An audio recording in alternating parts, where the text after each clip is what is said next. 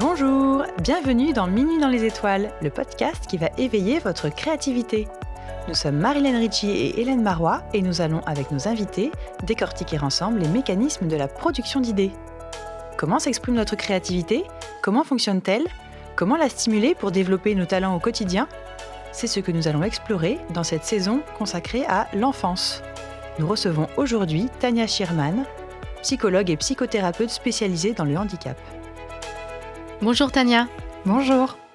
Vous ne la connaissez peut-être pas encore, mais si je devais vous en donner la recette, ce serait une pincée d'ailleurs, un soupçon d'empathie, quelques grammes d'invention et beaucoup, beaucoup d'écoute. Tania, tu es psychologue clinicienne et as été diplômée de l'école des psychologues praticiens en 2012 dans laquelle tu enseignes maintenant. Après avoir fait un volontariat de solidarité internationale pour développer la psychologie clinique au Vietnam, tu t'es intéressée au handicap suite à tes interventions au sein d'un orphelinat à Ho Chi Minh Ville. Tu poursuis ton parcours dans l'accompagnement d'enfants et d'adolescents en situation de handicap et de leurs familles, en psychothérapie individuelle, familiale ou encore en groupe thérapeutique. Nous allons découvrir ton parcours et le lien particulier que tu as à la créativité. Tu nous diras comment elle permet de dialoguer différemment avec les enfants et adolescents que tu accompagnes. Nous évoquerons également l'art-thérapie et parlerons de sublimation. Alors Tania, as-tu un souvenir d'enfance particulier en lien avec la créativité? Alors moi, je me souviens euh, que quand j'étais petite, je, voyais tout sous le spectre d'une création potentielle. C'est-à-dire que dès que je trouvais, je, passais mon temps à, regarder le sol et je ramassais tout ce que je pouvais trouver euh, par terre. Donc moi, j'habitais, euh, j'ai eu la chance d'habiter à côté d'une forêt. Donc du coup, je, je trouvais des, des, objets de, qui, qui dataient de, d'il y a très longtemps, des pièces anciennes, etc. Euh, j'avais toute une boîte de petits trésors, de fossiles. et je me souviens que pour moi, je rentrais à la maison, je m'installais par terre dans mon bazar et ça me venait complètement spontanément. C'est-à-dire qu'avec euh, avec un rien, je, je, je, me créais une histoire, je créais un support où je, je collais, je, je, mettais des bouts de ficelle, je faisais des collages, je découpais.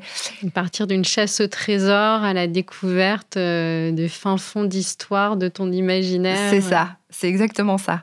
Et, euh, et je me souviens aussi, malheureusement, le moment où ça s'est arrêté. Ah.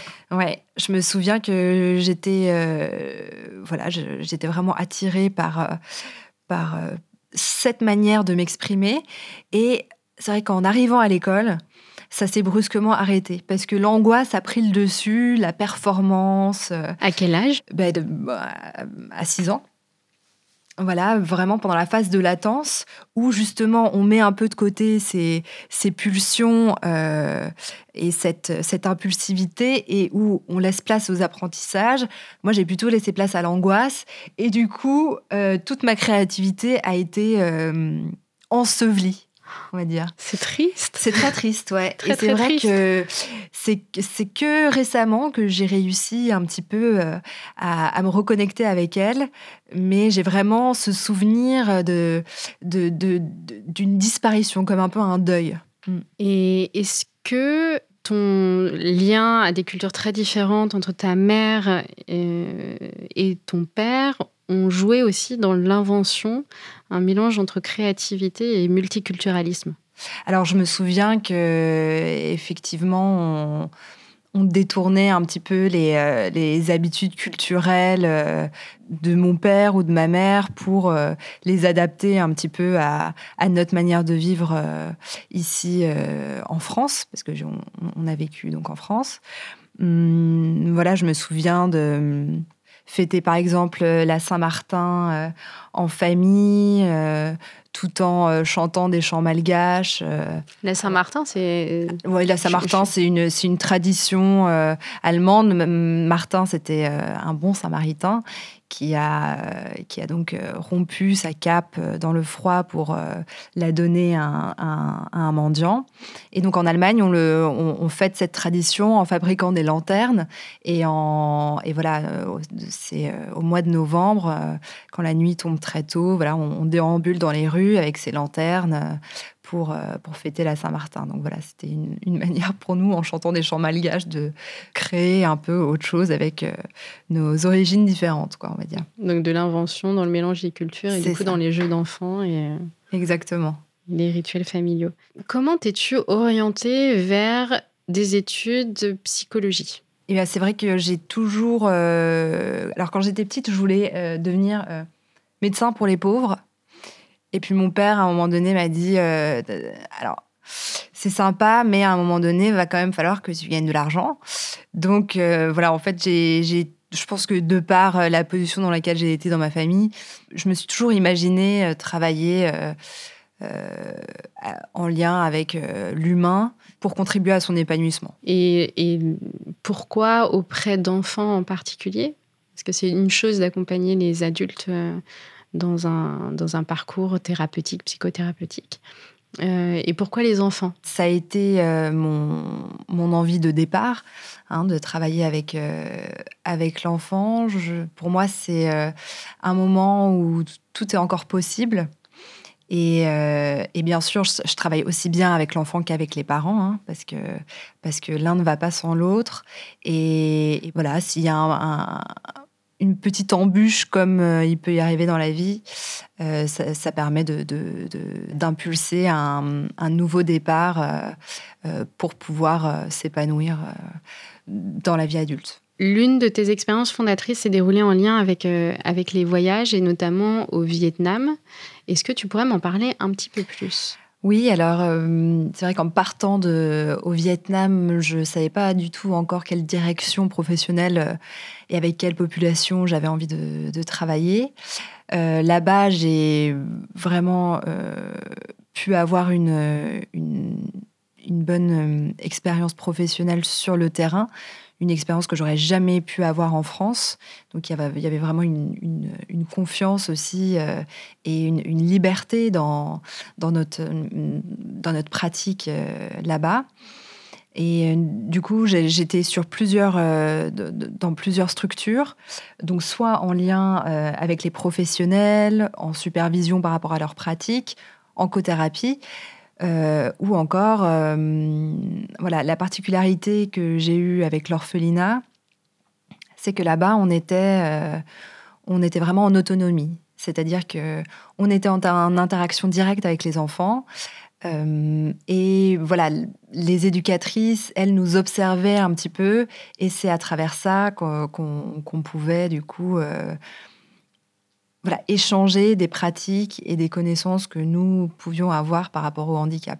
C'est-à-dire que là-bas, les nourrices, par exemple, euh, euh, n'avaient pas forcément conscience qu'un enfant en situation de handicap euh, ressent des émotions, ressent la douleur. et, du coup, voilà, c'est nous, dans nos interactions avec les enfants, qu'elles qu'elle, pouvaient aussi observer une autre manière de faire. Quand tu es revenu en France, qu'est-ce que tu as tiré du coup de cette expérience et en quoi ça a fait évoluer aussi tes, envies en termes d'orientation de carrière? Et quand je suis revenue en France, euh, alors effectivement, le handicap n'a pas la même place, mais euh, quand même, c'est le handicap est quand même vu comme euh, quelque chose d'extérieur et qui, qui n'est pas encore, même encore dans nos écoles ou dans nos crèches, et par les professionnels de la petite enfance euh, connus et euh, appréhendés comme, euh, comme quelque chose qui... C'est-à-dire que les professionnels de la petite enfance voient, voient l'enfant que sous le spectre du handicap. Alors que le handicap, c'est une, une partie de, de, de l'individu, c'est-à-dire qu'il n'est pas défini par son handicap finalement, qu'on y pense, on est tous en situation de handicap euh, pour, quelque chose. Et, euh, et, je me suis rendu compte que l'environnement, euh, voilà, en, était pour beaucoup. Et que l'environnement n'était pas forcément adapté, en fait, aux personnes en situation de handicap. Alors que c'était des êtres humains avant tout. Donc voilà, moi, ce qui m'a donné envie de travailler avec le handicap, c'est vraiment un peu cette, euh, cette injustice et ce désir euh, d'inclure euh, voilà, toutes, les, toutes les minorités. Dans, dans, un parcours et dans un accompagnement.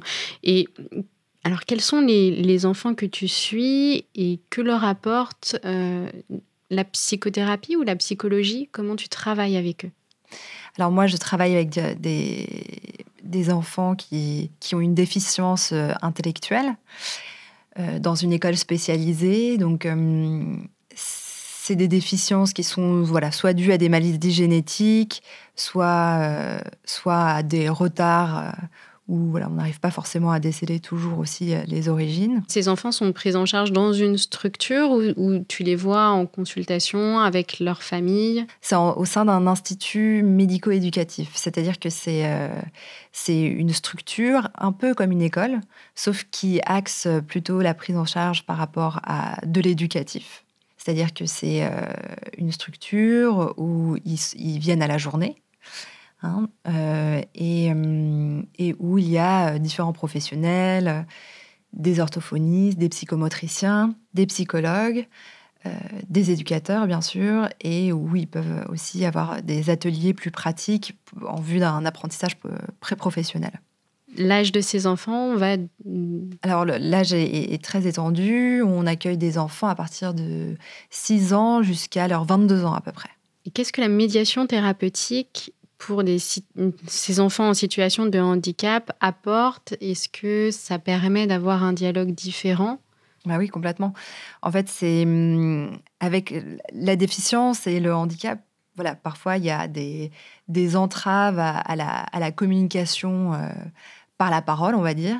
Et donc, du coup, nous, en tant que psychothérapeute, on doit faire appel aussi à notre créativité un petit peu pour avoir accès à eux.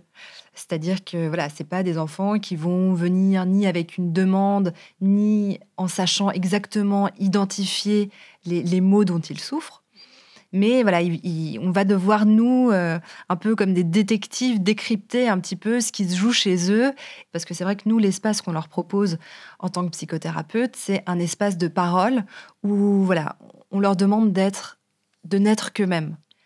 Moi, mon cabinet, c'est vraiment pour eux un lieu d'expression. Ils savent que lorsqu'ils rentrent euh, dans, mon bureau, euh, rien n'en sortira. C'est-à-dire que moi, ce que je peux partager aux autres professionnels, ce sera des impressions, mais je ne vais jamais livrer ce que, ce que l'enfant me confie de manière directe, à moins qu'il soit en danger, bien sûr.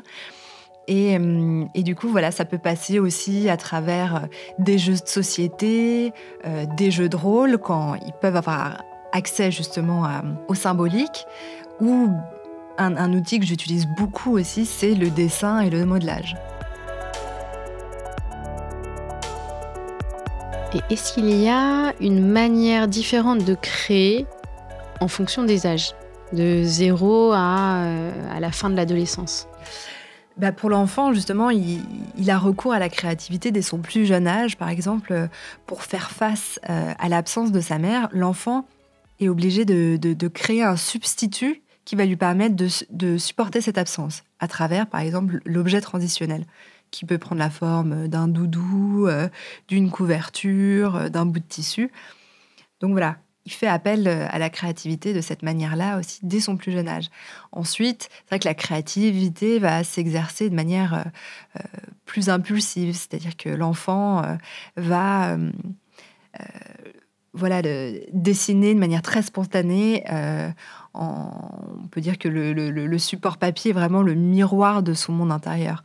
À l'adolescence, il va utiliser d'autres processus, c'est-à-dire que il aura intériorisé, lui, euh, les demandes de l'environnement, euh, les exigences des uns et des autres, et ce, qui se dit, ce qui se, ce qui se dessine ou ce qui se dessine pas. Et du coup, il aura recours aussi à, d'autres manières d'exprimer ses conflits internes et d'utiliser d'autres euh, d'autres supports euh, afin de, de pouvoir euh, ressentir cet, cet épanouissement, ce bien-être ou bien de, ce mode d'expression différent. Est-ce que est-ce que tu aurais un exemple d'utilisation du dessin ou du modelage? C'est vrai que quand la parole et les mots ne sont pas présents, ou sont difficiles à, exprimer par l'enfant et à sortir de lui-même, le support euh, du dessin euh, est, est, très intéressant parce que dépendant du stade où en est l'enfant. Est-ce qu'il y a une manière un peu universelle de décrypter ce langage du dessin de l'enfant ou pas du tout? Alors, on peut avoir un peu des, des, des, des notions d'analyse formelle du dessin, c'est-à-dire des choses sur lesquelles on va se baser par rapport à, à la taille des personnages, au fait qu'ils soient à l'endroit où, où, ils sont situés dans, dans la feuille, à l'utilisation de l'espace de la feuille, etc. Après, moi, le, ce avec quoi je, travaille, c'est plutôt vraiment la mise en lien euh, de, des associations que l'enfant peut faire et de l'entretien qu'on peut avoir à la suite de, de ce dessin.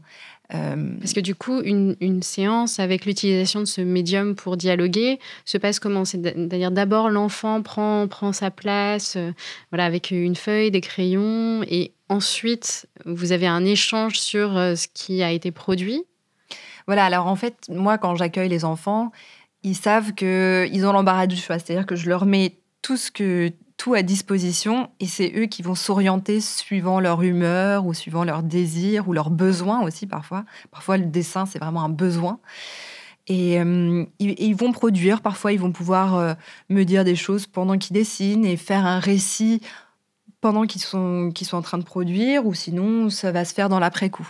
Parfois ça, ça, peut ne pas se faire du tout aussi. C'est-à-dire qu'ils avaient juste besoin de, de sortir quelque chose d'eux et, et c'est quelque chose que je reprendrai peut-être à la séance d'après. Il euh, n'y a aucune obligation et il n'y a pas vraiment de, manière systématique, en fait. C'est vraiment bah, une, une création sur le moment entre l'enfant et moi à ce moment-là moi, j'ai une expérience très, très personnelle avec mes filles sur l'utilisation du dessin. C'est mmh. vrai que quand j'étais enceinte de la seconde, la première qui commençait justement à préciser son dessin, elle avait trois ans et demi, donc ça correspond à ce que tu, tu décris comme, euh, comme phase. faisait beaucoup de bonhommes avec des bonhommes dans le ventre. Mmh. c'était des ronds, alors c'était assez, euh, voilà, une, une, ébauche assez, euh, assez brute, on va dire, mais, mais c'était effectivement, ça, exprimait ses préoccupations du moment. Est-ce qu'il y a des dessins en particulier que tu as retenu des échanges que tu peux avoir, euh, que tu as pu avoir avec, euh, avec l'un de ces, de enfants ou des, des, choses, des gestes aussi créatifs qui t'ont marqué particulièrement? Oui, alors j'aimerais bien revenir aussi sur ce que tu as pu dire par rapport au dessin. C'est vrai que le dessin permet aussi à l'enfant de comprendre ce qui est en train de se passer pour lui.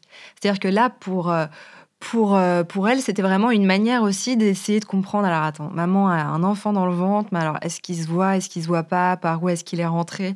Donc pour elle, c'est aussi une manière de, de matérialiser toutes les pensées qu'il peut avoir dans sa tête. Donc ça, c'est enfin, voilà, c'est vraiment un support euh, très très riche pour, euh, pour, pour nous. C'est vrai que aussi sur ces tranches d'âge, déjà nous adultes, c'est très dur à certains moments de, de mettre des mots Mm. sur des émotions qu'on ressent, que ce soit en suivi ou hors suivi. Euh, pour des enfants, c'est très très complexe et à certains moments, c'est même pas possible. Donc, c'est aussi un moyen de dire ben voilà, on a une base euh, écrite, dessinée, ça traduit quelque chose. Maintenant, on peut en parler, on peut mettre des mots, c'est ça? C'est ça. Après, il faut pas oublier que euh, le dessin s'adresse forcément à quelqu'un. C'est-à-dire que le dessin fait euh, pour papy euh, et mamie, pour la maman ou pour le Père Noël, ou encore le dessin qui va se faire dans le cadre d'une psychothérapie et avec un psychologue, ne sera pas le même. C'est-à-dire que le dessin de l'enfant est vraiment adressé. Les dessins que je peux, que je peux avoir moi en séance, ils ont ils ont forcément pas la même euh, signification et la même portée que le dessin qu'il va pouvoir faire avec son éducateur, par exemple, une heure avant. Le dessin est adressé. Et c'est ça qui est intéressant aussi euh, dans la lecture euh, des dessins que, que, je reçois des enfants, parce que ils connaissent l'endroit que je leur propose et il est forcément destiné à, à, me signifier quelque chose de, de leur vécu interne. Est-ce que ça a permis une forme voilà, d'aide à la résolution? Alors, je ne sais pas si on peut parler de traumatisme, mais ou de difficultés, en tout cas émotionnelles traversées par l'enfant. Est-ce que tu as pu observer des, des résultats concrets suite à l'utilisation de ce, médium Justement, moi, je me souviens d'une euh, petite que j'avais eue euh, à l'IME qui, euh, qui avait 8 ans à peu près et qui, avait une disharmonie. C'est ce qu'on appelle une disharmonie, c'est-à-dire que voilà, elle pouvait montrer des, troubles du comportement, de la personnalité. Elle pouvait avoir des moments de délire. Et, euh, et elle habitait seule avec sa maman dans un espace assez réduit. Et euh, je lui ai proposé comme média le, dessin, parce qu'elle elle, n'arrivait pas vraiment à se, à se saisir du jeu symbolique, vraiment avec un poupon ou encore avec des personnages. Et euh, avec le dessin, elle a commencé par me faire un, un dessin d'elle-même. Donc c'est vrai que parfois on, propose aux, enfants de, faire soit des, dessins de leur famille, soit de leur maison ou des autoportraits. Là, c'est venu assez spontanément. Et elle, elle, elle s'est dessinée euh, dans le ventre de sa maman.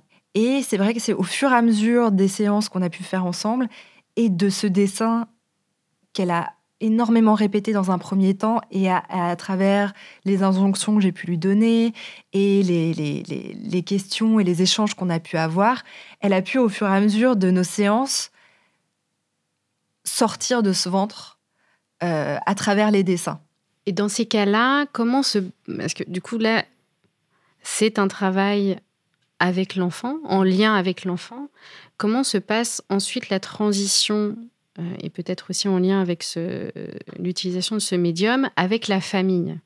Euh, parce que je pense que ça doit être très dur pour un enfant de se sentir dans un espace de confiance, hein, une espèce de safe place euh, en ton cabinet, de livrer des choses qui sont extrêmement profondes, extrêmement intimes, et ensuite d'avoir la confrontation aussi à l'environnement familial de, de cette intimité. Mmh. Comment, comment ça se passe? Comment concrètement ça se, ça se fait? Notamment dans ce cas-là mm.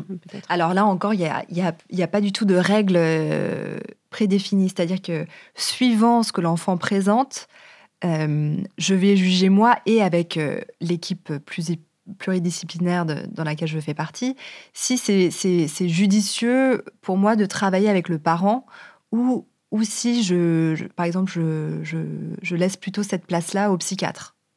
Voilà. Après, c'est vraiment du cas par cas. Euh, moi, je, je, demande déjà euh, la permission. Est-ce que l'enfant en pense? Parfois, les enfants ont envie que je vois leurs parents.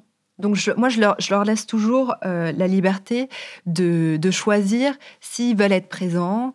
Et généralement, ils savent très bien ce qu'ils veulent. C'est-à-dire que j'ai des enfants qui me disent alors moi je préférais que tu vois mes parents euh, d'abord seuls et ensuite vous m'appelez et je fais et je viens à la fin de l'entretien.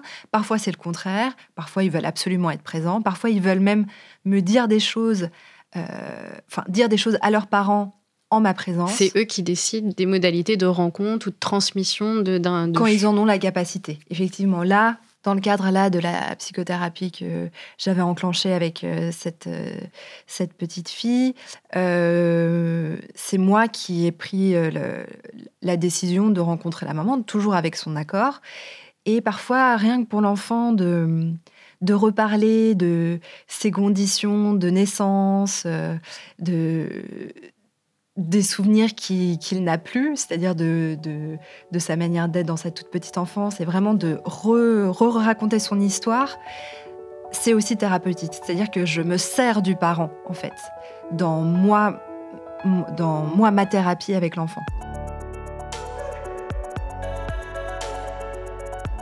Quand on parle d'art-thérapie, on parle souvent de du docteur Jean-Pierre Klein, qui a fait un superbe que sais-je sur la question. Et lui euh, parle de, l'objectif donc du coup de, de, cette discipline qui est de partir dans le cadre d'un processus créatif de ces douleurs, de ces violences, de ces contradictions pour en faire le matériau d'un cheminement personnel. Du pire n'est ainsi une construction, une production qui tend vers l'art. Qu'est-ce que tu penses toi de cette mouvance? Est-ce que c'est quelque chose qui t'intéresse? Est-ce que c'est quelque chose que tu as exploré aussi dans ton parcours? Alors moi, je trouve que le, le, recours à la créativité euh, et à l'art euh, plastique avec euh, voilà, différents supports est, toujours bénéfique et apporte toujours des éléments en plus que le, la conversation et l'échange verbal. Euh, après, voilà, l'art-thérapie, c'est une discipline vraiment à part entière où il y a une formation propre. Hein. Moi, je, au sein de, de l'Institut médico-éducatif dans lequel je travaille, j'ai développer du coup un groupe thérapeutique à médiation plastique euh, avec le média de l'argile. Voilà, pour moi. Est-ce que tu peux m'expliquer en quoi ça consiste exactement, un groupe thérapeutique, comme tu dis, avec la médiation de manière très, euh, de, manière très formelle, c'est-à-dire que on va euh, délimiter un nombre d'enfants suivant des, des problématiques qui, qui, qui, se recoupent un petit peu entre eux. Et on va, voilà, quand on commence notre groupe, nous, c'est le lundi matin, parce que généralement, le week-end, avec euh, les enfants avec lesquels je travaille et les problématiques sociales euh, qu'ils ont en plus de, de, leur handicap. Euh, le lundi matin, généralement, c'est. Il y a plein de choses à dire, quoi. Mm. Voilà. c'est un moment où ils sont un peu agités. Il y a eu toute l'excitation du week-end, avec parfois des, familles un peu dysfonctionnantes. Donc, généralement, le lundi matin, c'est un moment vraiment un peu à part.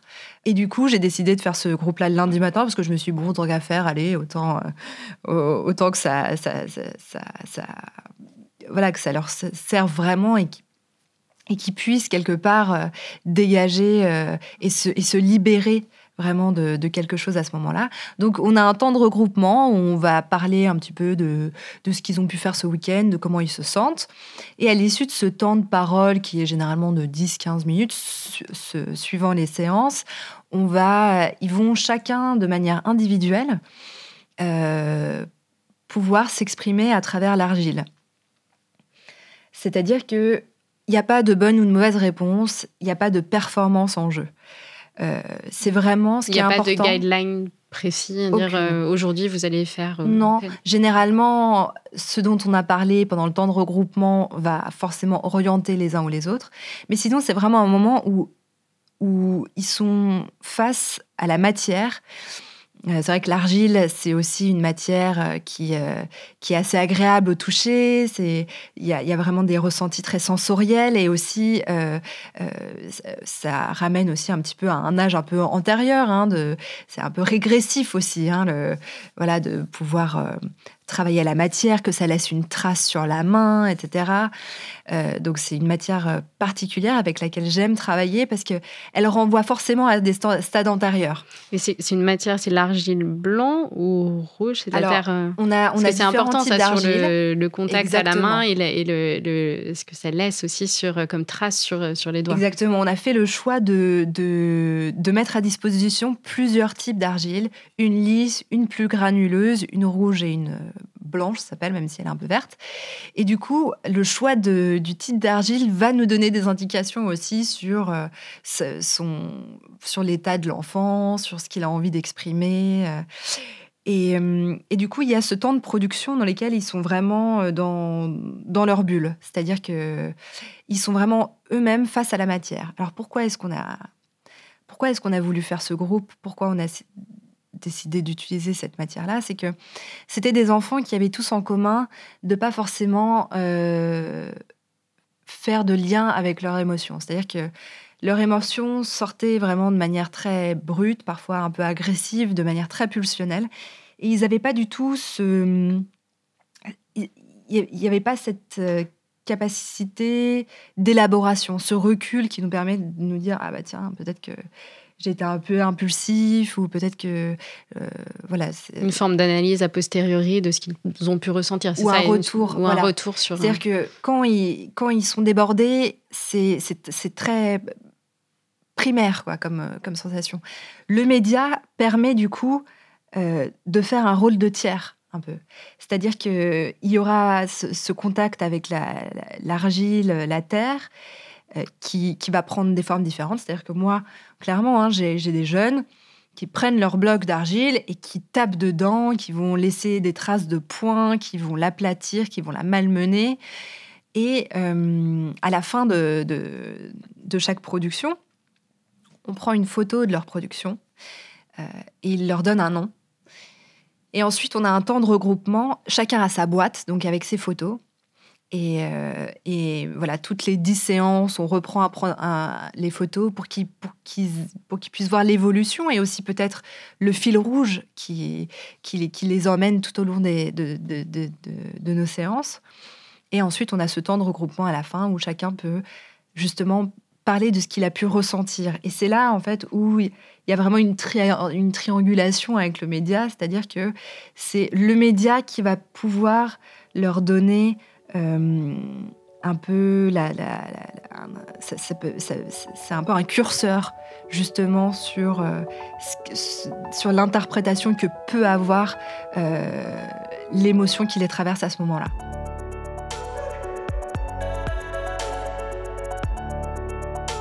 J'aimerais faire un lien aussi, alors je ne sais pas s'il est pertinent ou non, avec le lâcher-prise Est-ce que le fait d'utiliser un autre médium, que ce soit la matière, euh, la terre, que ce soit le jeu de rôle, que ce soit le dessin, ça permet aussi de faire un petit peu tomber les barrières de contrôle qu'on peut avoir euh, et de lâcher prise par rapport à des choses douloureuses ou difficiles qu'on a pu traverser.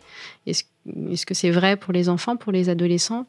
Bah oui, c'est vrai que ça, peut avoir vraiment ce, ce, cette ce rôle de, d'exutoire aussi un petit peu, hein, de, pouvoir se défouler sur quelque chose, de pouvoir euh, exprimer d'une manière différente. C'est vraiment une manière de déplacer aussi des conflits internes qu'on, peut ressentir euh, sur un autre support.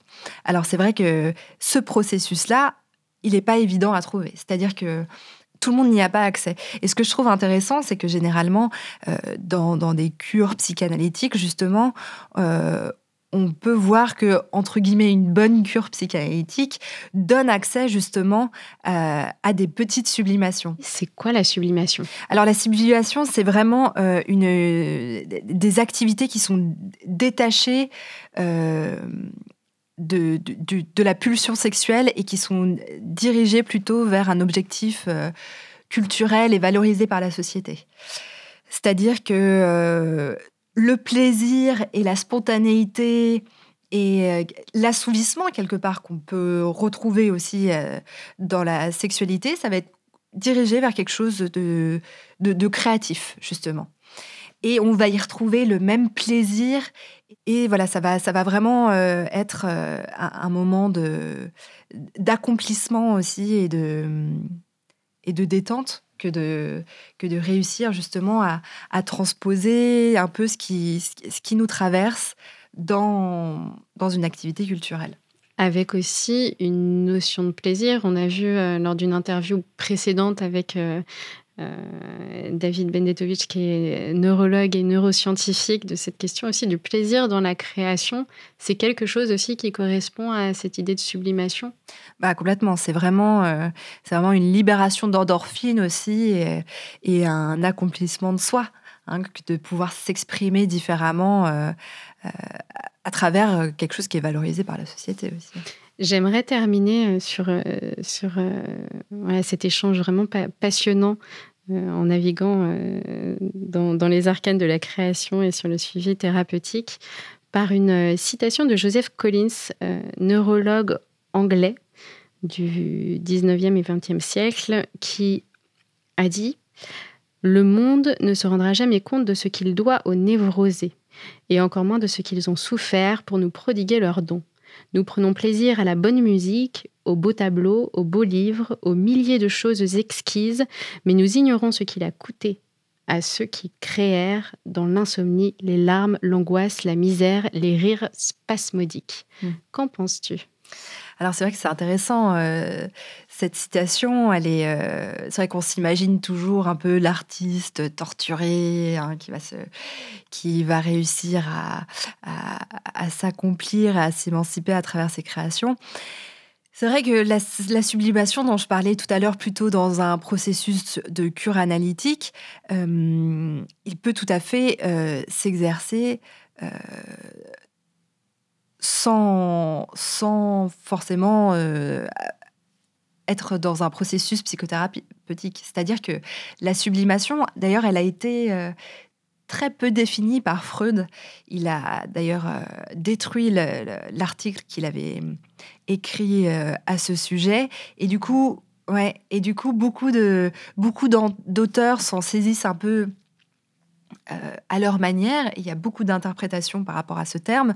Moi, c'est vrai que je, je vais en parler euh, à travers ma clinique, en fait, à travers ce que, de ce que je peux voir de, ma clinique. Hum, il y a des personnes qui arrivent justement à, sublimer leurs conflits, pas forcément en, étant en thérapie ou sur le divan, mais en, utilisant justement cette énergie euh, à créer. Et généralement, effectivement, ça passe par euh, une certaine acceptation de, ces états euh, psychiques. Et donc, ça passe par des mots divers et variés, effectivement.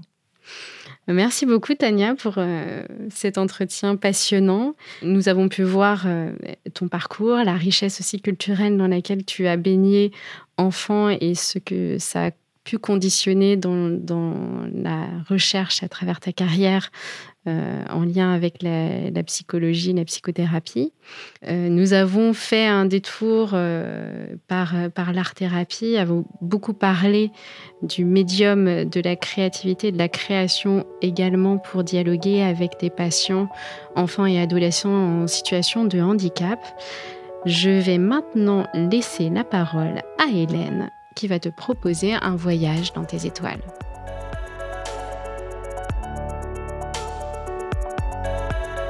Ça y est, il est minuit. Les carrés lumineux des fenêtres s'éteignent un à un sur les façades des immeubles.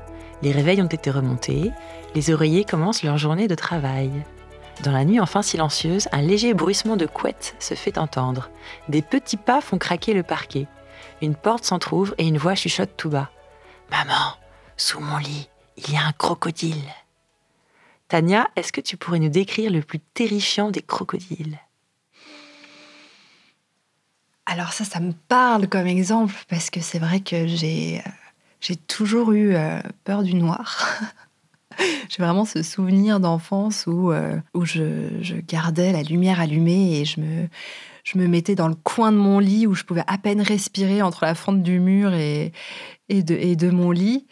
moi, je vois un crocodile poilu avec euh, des écailles de dinosaures, des yeux euh, remplis de sang euh, et, des dents de requin qui n'attendent que de me croquer le petit doigt de pied qui sort de la couette. Il est terrifiant ce crocodile. Mm.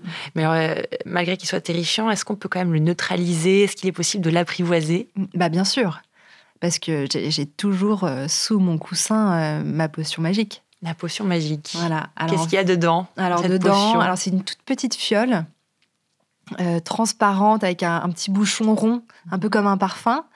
Euh, sauf qu'à l'intérieur, c'est euh, des paillettes. Des paillettes. Alors quel est le pouvoir de ces paillettes? Bah du coup, les paillettes, j'en jette un petit peu comme ça, je le souffle un petit peu sur le sur le sur le nez du crocodile et il euh, il, alors il reste crocodile, mais du coup, il enlève toutes, ses, toutes ses caractéristiques hostiles. D'accord, ça peut devenir un copain, ce crocodile, à ce moment-là? Exactement. Est-ce que tu pourrais nous faire une petite discussion euh, entre le petit prince et ce crocodile, par exemple? Euh, Avant ou après la transformation, du coup? Après Écoute, là, tu m'as vraiment effrayée. J'ai réussi à te donner une apparence acceptable pour moi. Est-ce que tu veux bien qu'on se raconte une histoire pour, euh, pour qu'on voyage un petit peu, que je retrouve euh, ma quiétude et mon sommeil pour continuer ma nuit? C'est bien, c'est un bon début. Je pense que ce, crocodile, il, peut peut-être devenir ton ami à ce moment-là. Bah oui, c'est ça. En fait, euh, ces écailles finalement qu'il a gardées me servent plutôt de bouclier dans, dans mon aventure qui, qui, va me ramener au sommeil. C'est-à-dire que je m'imagine un petit peu sur un, chemin euh, ensoleillé euh, où du coup il va m'aider à, braver mes peurs. Et donc là, tu as, ta petite fiole dans ta poche. Est-ce que c'est toi qui, qui as préparé la, formule? Alors en fait, elle m'a été transmise par ma grand-mère, mais j'y ai rajouté un peu de moi-même. Parce que dans, la formule euh, que Marie-Hélène a utilisée pour te présenter, elle a dit quelques grammes d'invention. Donc, euh, c'est quoi le territoire dans, lequel tu aimes exprimer ton inventivité? Par rapport à la créativité en tant que telle, c'est vrai que j'ai plutôt un, souvenir un peu de perte. Hein, mais si, je réfléchis bien, euh, je me rends compte que moi, ma créativité est, le moment, un peu cet, interstice de, création dans lequel je me sens euh, euh, moi-même euh, libre et à l'aise, ce serait, ce serait vraiment la cuisine. La cuisine. Mm. Alors, est-ce que tu pourrais nous concocter un petit menu rigolo ou un plat parfumé sur le thème vert crocodile, par exemple? Vert crocodile. Alors là. là, ça me fait penser à de la pistache et je suis obligée de l'allier avec la chose que je préfère euh, le chocolat. Donc je dirais hum, une petite mousse au chocolat avec euh, un zeste de piment pour rappeler mes origines indiennes quand même et euh, saupoudré de poudre de pistache. D'accord. Bon, et alors ça, c'est à manger avec les doigts ou avec des couverts? Comment comment c'est le, le, petit repas qui s'organise? C'est vrai qu'en Inde, on mange beaucoup avec les doigts. Et c'est vrai que quand j'étais petite, je me souviens que que je disais à ma mère que voilà, j'étais contente parce que moi, j'avais euh, cette possibilité-là de manger avec les mains euh, grâce à mes origines et que du coup, ça me ça m'exemptait d'utiliser euh, des couverts. Donc moi, je me vois bien ouais, manger avec les doigts cette mousse. La cuisine, c'est un moyen de t'évader? Voilà, c'est ça. Pour moi, c'est vraiment. Alors, ça, peut paraître aussi un peu rétro, et généralement, c'est vrai que dans, dans, au sein de, de mon couple aussi, généralement, c'est euh, un peu un sujet de discorde parce que euh, on se veut être euh, voilà un couple très très égalitaire, etc. Mais je dois dire que je garde un petit peu la main mise sur la cuisine parce que pour moi, c'est vraiment mon moment de détente et de créativité. C'est-à-dire que j'aime J'aime déjà penser à, la recette. Donc tu improvises pas mal, tu suis pas des recettes, tu, changes les ingrédients, tu, ou tu composes vraiment complètement une recette, ou tu as une base, comment? Mais En fait, je, alors j'ai différentes techniques. Parfois, je, je lis des recettes, plein de recettes différentes, je les mets de côté et ensuite je fais à ma sauce.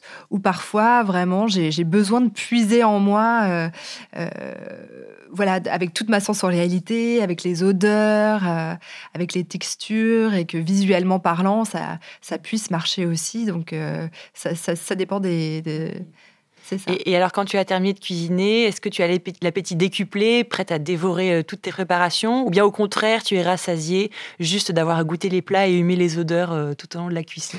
Alors, c'est un peu ça. C'est-à-dire que euh, je pense que je, goûte énormément. Je fais partie de ces cuistots-là qui, qui se nourrissent un petit peu avant. Et en fait, ce qui me plaît le plus là-dedans et qui fait complètement partie de, du bien-être que ça me procure, c'est de, de regarder les autres apprécier ce que j'ai pu faire pour eux. Ah, ça, c'est satisfaisant. C'est ça. Donc, du coup, c'est une manière pour moi de, de, m'alimenter autrement. Quoi.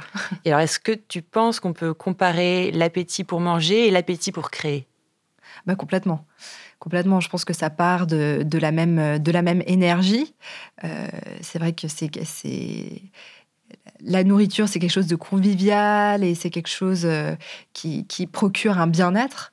Euh, comme je pense euh, la, créativité et, euh, le, besoin et l'envie de, s'épanouir dans l'art. Quand on a fait connaissance, tu as questionné cette, cette question de l'appétit via une expérience assez intense, celle du jeûne.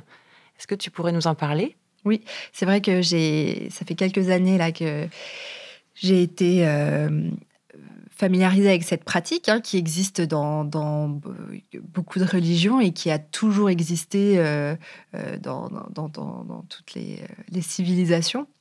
Euh, donc voilà, une fois par an, je pratique le, jeûne. Donc c'est voilà, c'est ne pas s'alimenter pendant une semaine. Et je dois dire que pendant ce, cet espace-temps un peu particulier, j'ai trouvé une, disponibilité et euh, une clarté de réflexion que je ne trouvais euh, nulle part ailleurs. Donc en fait, cette phase de jeûne, elle marche un peu comme une phase d'incubation pour toi. Euh, dans la saison précédente, on a un peu balayer euh, la structure du, processus de création, à savoir l'accumulation d'informations, euh, la réflexion, la manipulation du problème. Et puis après, il y a cette phase d'incubation où on fait autre chose et d'un coup, les, idées euh, peuvent surgir. Ça a l'air d'être un moment super propice pour l'arrivée des idées dans la tête. C'est ça, j'ai l'impression que c'est un peu comme un sas c'est un, moment euh, hors du temps, euh, hors de, tous les besoins euh, physiques qu'on peut avoir, qu'on met complètement de côté et qui permet justement d'avoir une autre lecture des choses pour les adapter d'une manière différente au retour. J'aimerais que tu t'imagines la nuit noire dans une clairière auprès du feu avec peut-être un groupe de proches. Le ciel est pur, les étoiles sont particulièrement bien visibles dans le ciel. Est-ce que tu pourrais nous dire, Tania, quelle forme aurait une constellation qui porterait ton nom? Alors spontanément, euh, je penserais plutôt à quelque chose, euh, à une étoile un peu centrale avec euh, qui part dans différentes directions et qui forme un peu une roue. Une roue. Voilà. Une roue. Et cette roue, quel moyen de transport pour la rejoindre? Alors la nuit est généralement une bonne passerelle. J'imagine une échelle en fait, qui, euh, qui voilà, se créerait au fur et à mesure de mes pas pour que je puisse rejoindre cette roue euh, et, euh, et, y accéder de temps à autre. Voilà. Bon, moi, c'est tout ce qu'on te souhaite, mm. d'être souvent dans tes étoiles. Merci. Merci, Tania. Merci beaucoup.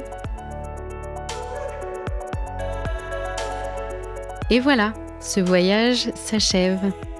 Vous pourrez retrouver toutes les références liées à cet entretien sur notre site minuitdanslesétoiles.fr. Si vous avez aimé ce moment passé ensemble, n'hésitez pas à vous abonner pour ne pas manquer les prochains épisodes et à nous suivre sur Twitter et Instagram à dans les étoiles. Vos commentaires et vos étoiles sont précieux pour nous faire connaître et nous améliorer, alors on compte sur vous. À très vite